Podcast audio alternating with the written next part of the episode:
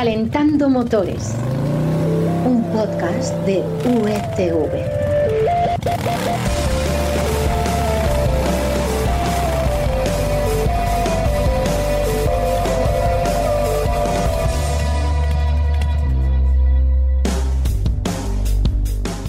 Hola, bienvenidos a Calentando Motores, el podcast en el que ya sabes que te acercamos lo más interesante que hemos conocido en el panorama del automóvil. Información que, ¿de dónde la sacamos, Florian? De marcacoches y de las secciones de motor del mundo y expansión. De las webs de referencia, claro que sí. Soy Carlos Espinosa y esta semana vamos a hablar de lo más importante que nos trae el nuevo Range Rover, que ya se puede encargar en los concesionarios y nos ha parecido impactante.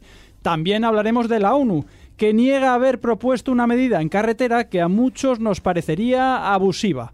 Y terminaremos conectando con Florian, que está disfrutando ahora mismo de una aventura muy especial a los mandos de una Honda Africa Twin. Temas todos muy atractivos, así que pulsamos el botón de contacto, esperamos a que el semáforo se ponga en verde y arrancamos.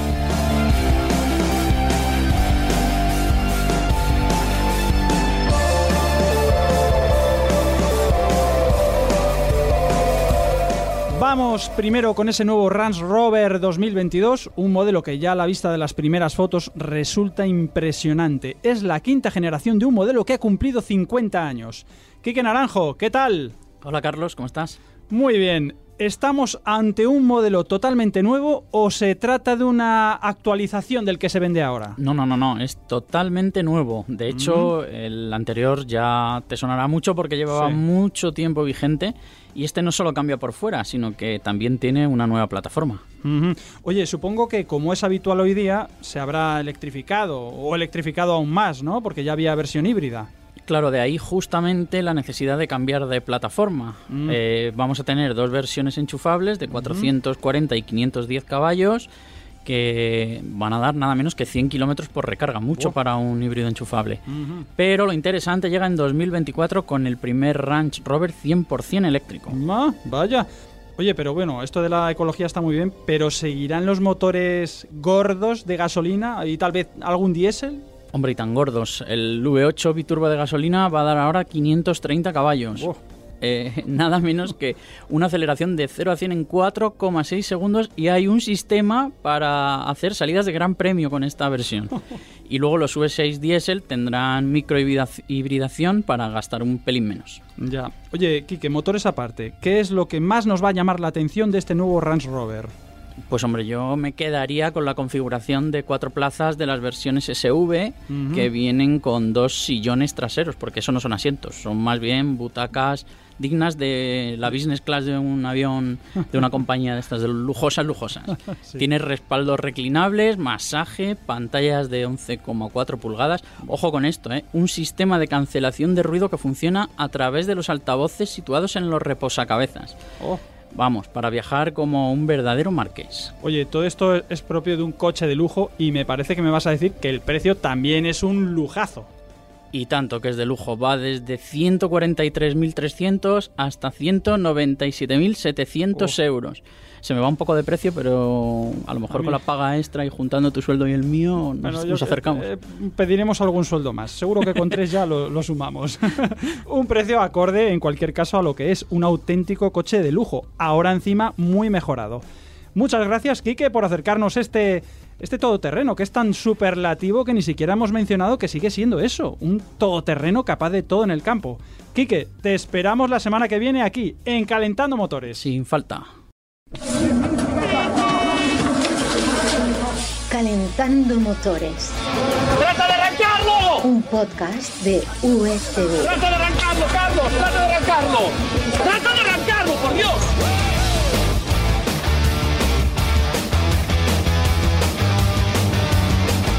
Y ahora te contamos lo que ha pasado con la ONU tras ese rumor de que ha propuesto que vayamos por autovía a 100 kilómetros por hora, que sería lo que nos faltaba después de que ya sepamos que en 2024 tendremos que pagar.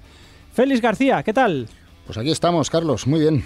Oye, eso de los 100 kilómetros por hora que ha pedido o supuestamente pedido la ONU, ¿es verdad o es mentira? Mentira. Mm. La ONU no lo ha pedido como han publicado muchos medios, sin contrastar la noticia. O a decir verdad, habló de ello, pero lo que dijeron concretamente es que ellos lo sugirieron como un ejemplo para favorecer la seguridad vial. Mm. Y ahora dicen que era solo eso, pues, pues eso, un ejemplo, ¿no? Que ellos quieren que se tengan en cuenta aspectos como el diseño y sobre todo la ingeniería para establecer el límite en cada carretera. Ya, pero es que eso suena muy general. Para ellos, ¿cómo deberían ser los límites? A ver, que digan cifras, ¿no? Pues, eh, como te digo, nos hemos puesto en contacto con Naciones Unidas y nos han confirmado que lo que quieren con el llamado Plan Mundial Decenio de Acción para la Seguridad Vial 2021-2030 es reducir a la mitad las muertes en carretera y los traumatismos causados en los accidentes de tráfico. Y que para ello lo que hay que tener en cuenta es la calidad de las infraestructuras. Es decir, que en autovías y autopistas se podrá ir más rápido que en otras carreteras en las que el asfalto sea peor o en las de doble sentido de circulación. Porque, trata, porque estos trazados pues suelen ser en curvas, montañas y por tanto más inseguros a la hora de adelantar. Por ejemplo, las autobahn alemanas sin límite de velocidad, muchas ellas no son las autovías con más siniestralidad a nivel europeo ni mundial. Eso es verdad, con velocidad libre. Oye, Félix, creo que también hablaban de límites en la ciudad, ¿no es así? Sí, sí, y aquí eh, sí que proponen directamente una reducción a 30 kilómetros por hora en, en los tramos urbanos. Esto sí que es cierto. ¿Y por qué lo hacen? Pues porque, según dicen, no se pueden garantizar en algunos lugares eh, de forma adecuada la seguridad de los usuarios de la carretera a más velocidad. Es decir, en este caso, dan la razón a la Dirección General de Tráfico, que ya nos lo ha puesto en algunas calles de algunas ciudades. Mm, ya, pero ¿en qué criterio piensa la ONU para decir en esta calle 30, en esta calle 50? Pues eh, el criterio de las eh, para reducir a 30 kilómetros eh, por hora, que serían las más restrictivas, incluso en algunos casos se está planteando 20 kilómetros por hora, es que haya de forma habitual y que confluyan, pues todo tipo de, de- de vehículos y de usuarios vulnerables como son los ciclistas y los peatones. Al haber estos últimos, el reducir la velocidad mm, también implica una reducción del riesgo de muerte ante un atropello e incluso se evitarían algunos de los accidentes porque te daría tiempo a frenar. Sí, sí, eso es cierto. Eh, Félix, este plan mundial eh, con este nombre tan largo, en cualquier caso, ¿se trata de una obligación o son recomendaciones para que las cumpla luego el país que quiera? Eh, son recomendaciones nada más, pero sí que es cierto que van en la línea de lo que quieren los países y las regiones, así que al final pues se irán imponiendo. De hecho, en España ya hay varias ciudades como en Bilbao, que tuvo mucha polémica, que ya tienen implementado el límite de 30 kilómetros por hora en estas calles eh, con tantos usuarios vulnerables, coches, motos, bicis y demás. Ya. Bueno, pues eh, no sé vosotros, yo me quedo un poco más tranquilo sabiendo por lo menos que no tendremos que ir a 100, que, que se nos harían muy largos los viajes. Larguísimos. Félix, gracias por aclararnos estas dudas. Te esperamos en el próximo Calentando Motores. Te hago ya la petición formal para que vengas, ¿eh? No hace falta, aquí estaré.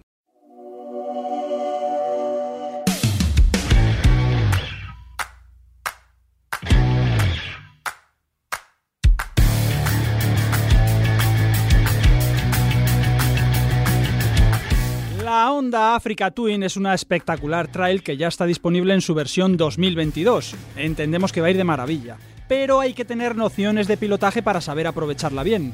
Creo que por ahí van los tiros de lo que está haciendo Florian. ¿No es así, compañero? Hola amigos, ¿qué tal? Buenas compañeros, aquí estoy. Para que os hagáis una idea, os voy a hacer una foto, aunque sea a través de las ondas. Estoy en medio de la serranía de Guadalajara Qué bonito. con las columnas de eh, agua caliente que salen de la central de Trillo, con barro hasta las rodillas, Sí, disfrutando de ella. Muy bien. Oye, eh, ¿qué es lo más difícil a la hora de llevar una moto como la Africa Twin? Bueno, pues la Africa Twin, como todas estas grandes trail, eh, lo más importante, por supuesto, fuera del asfalto, una vez que tomamos eh, la senda más divertida, la del campo y siempre, por supuesto, por donde se pueda circular, eh, son eh, el cambiar nuestro chip. Nuestra cabeza tiene que cambiar completamente la centralización de pesos, olvidarnos de todo lo que tenemos aprendido en carretera, porque el campo es otra historia Entiendo que tienes que ir mucho de pie, ¿no?